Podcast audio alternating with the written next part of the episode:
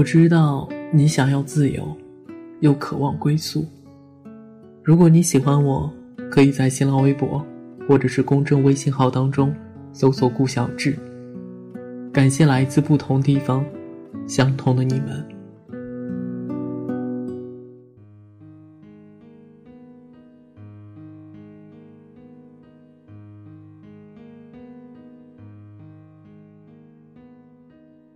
我每天晚上睡觉前都会习惯性的翻一翻冰箱，我也不知道自己究竟是从什么时候开始养成了这个习惯。按常理来说，翻冰箱是为了找吃的，找吃的是因为肚子饿。但实际上，我每次翻冰箱都并不觉得饿，而我的冰箱里也从来没有存过任何的食物。一年前，我搬到了这所单身公寓里。因为看见有一个厨房，我便心血来潮的买了一个很大的冰箱，琢磨着从今往后，终于可以买点东西扔进冰箱里，然后天天在家里自己做饭吃了。但我终归是一个懒散的人，每天下班回家累得半死，连买菜都懒得去，更不用说开火做饭了。于是我还是像以往一样，每天下馆子。这个大冰箱也就成了一种奢侈的摆设品，还挺费电。可是我从来没有后悔过买这个冰箱。或许对于我而言，一个有厨房、有冰箱的房子，才能算得上是一个家。它摆在屋子里，让我有一种莫名安心的感觉。所以每天晚上睡觉前，我都会朝圣一般的去翻一翻冰箱。想象着里面放满食物的样子，即使每一次看着里面空空如也，也都会有一种淡淡的失落。三个月前的一天晚上，当我照例打开冰箱的时候，却意外地发现里面有一只企鹅。它长得很漂亮，娇小的身子，光亮的毛发，樱红色的小嘴。我愣愣地盯着它看了半天，它才开口对我说：“我从来没有见过这么空的冰箱。”你究竟是有多懒啊？照他的意思，他曾经去过很多的冰箱，不过这样一声不打招呼就随便钻进别人的冰箱里，好像有点不太礼貌吧？我问他道：“你到我冰箱里做什么？”他反问我一句道：“你买冰箱干什么用的？”我说：“我买冰箱是为了放吃的东西啊。”他继续问道：“那为什么这里面什么吃的都没有呢？”我说：“因为我很懒啊。”他说：“既然你买了这么大的冰箱，又不准备放吃的，那就不妨借我住一下子喽。”说完，他就从里面把冰箱门关上了，留下我一个人在那里发呆。我心想：我虽然从来没有见过企鹅，但从来没有听说过企鹅是这么不讲道理的动物。要不是看它长得挺可爱，真的很想直接把它从窗户丢出去了。我没理他，径直回到卧室睡觉去了。第二天早晨准备出门上班的时候，他打开冰箱门，弱弱的看了我一眼，问我能不能下班买只鱼回来吃。我说了句“哦”，就推门走了，心里嘀咕着这家伙还真的不把自己当外人。晚上下班的时候，我拐弯去了一趟鱼市，买了两只秋刀鱼回来。他坐在冰箱门上，吃得很开心。我坐在地上，支着下巴看着他，问他究竟是怎么跑到我的冰箱里来的。他说他自己也不知道，他只说自己去过很多不同的冰箱，有大的，有的小。冰箱的主人也都会给他各种各样好吃的东西。不过第一次看见这么空的冰箱，所以打算在这里常住下来。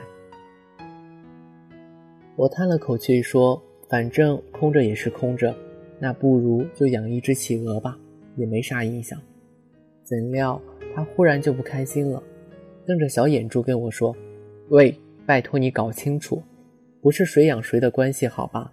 你以后别把我当你的宠物，明白没？你也别指望我会屁颠屁颠的跟在你屁股后面。”我坐在地上哭笑不得。心想，这还真是只有原则的企鹅呢。不过我却莫名觉得自己挺喜欢它的。过了几秒钟，里面又传来了一句抱怨：“拜托，你把这里的灯修一下好吧？每次开门都亮着，门一关就暗了。”于是两天后，这个冰箱被我改造成了史上最莫名其妙的冰箱：一开门灯就暗，一关门灯就亮。而除了电费越交越多之外，我的生活也开始渐渐发生了许多变化。我会每天下班去鱼市买几条新鲜的鱼回家，两条给他吃，两条自己做菜吃。每天晚上睡觉前翻冰箱的习惯也变成了敲三下冰箱门，等他开门，然后一起聊一会儿天。至于为什么要敲门呢，则是他是给我规定的，因为他觉得企鹅也是有隐私的。不经人同意随便开门是非常失礼的一件事情。他每天都会跟我借书架上的书看，还给我的时候，每一本都会被冻得硬邦邦的。而我们每天的话题也大多和这些书有关。它是一只很聪明的企鹅，有很多奇奇怪怪的想法，时常能够逗得我很开心。我也会偶尔跟他说一说我的工作，说一说身边发生的趣事。甚至对未来的想法，有时候心情不太好，他还会安慰我，对我说一些鼓励的话，所以我对他有着越来越强烈的依赖感，觉得他就像是自己的朋友一样，甚至像家人。他似乎也想试着融入到我的生活里，比如有一天晚上吃鱼的时候，他提出要吃我做的红烧鱼，我很欣然地答应了他。然后我就把它放在我的餐桌上，彼此面对面的吃了一顿饭。他瞪大眼睛对我说：“没想到鱼还能做的这么好吃，自己之前吃的那些鱼真的是白吃了。”从那天开始，他也试着开始在我的房间里四处转悠，也学着到卫生间里去上厕所。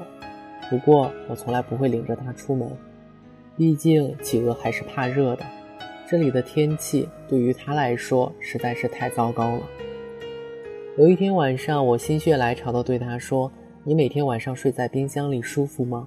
不如睡到我的床上吧。”他似乎觉得很吃惊，但是他没有直接拒绝，而是说：“睡你的床太热了，还是冰箱里舒服。”我说：“那可以开空调啊，开的冷点呗，我可以多盖几层被子，就当是冬天嘛。”他盯着我看了半天，还是点了点头，同意了。于是从那之后，我便和一只企鹅睡在了一起。我们一起吃饭，一起聊天，一起看电视。有时候我还会给它洗洗澡。而我的大冰箱里也渐渐开始存起了食物，里面不仅有鱼，还有蔬菜水果，一切都是那么的美好，就像我曾经一次次打开冰箱前所想象的那样。我每天晚上都会回到家做一大桌子的菜和他一起吃，而从那以后，我再也没有了睡前去翻一翻冰箱的习惯。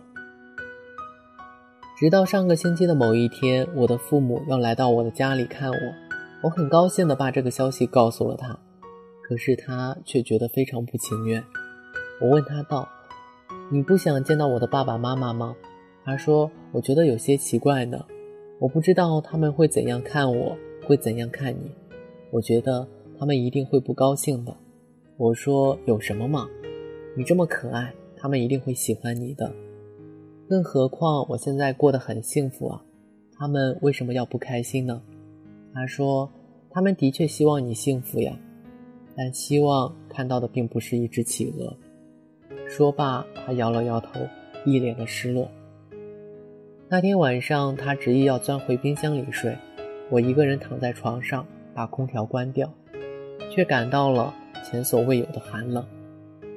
第二天上午上班前，我敲了很久的冰箱都没有开门，打开冰箱一看，他已经不在了，里面的食物却还安然地摆在那里，就像里面从来都没有住过一只企鹅那样。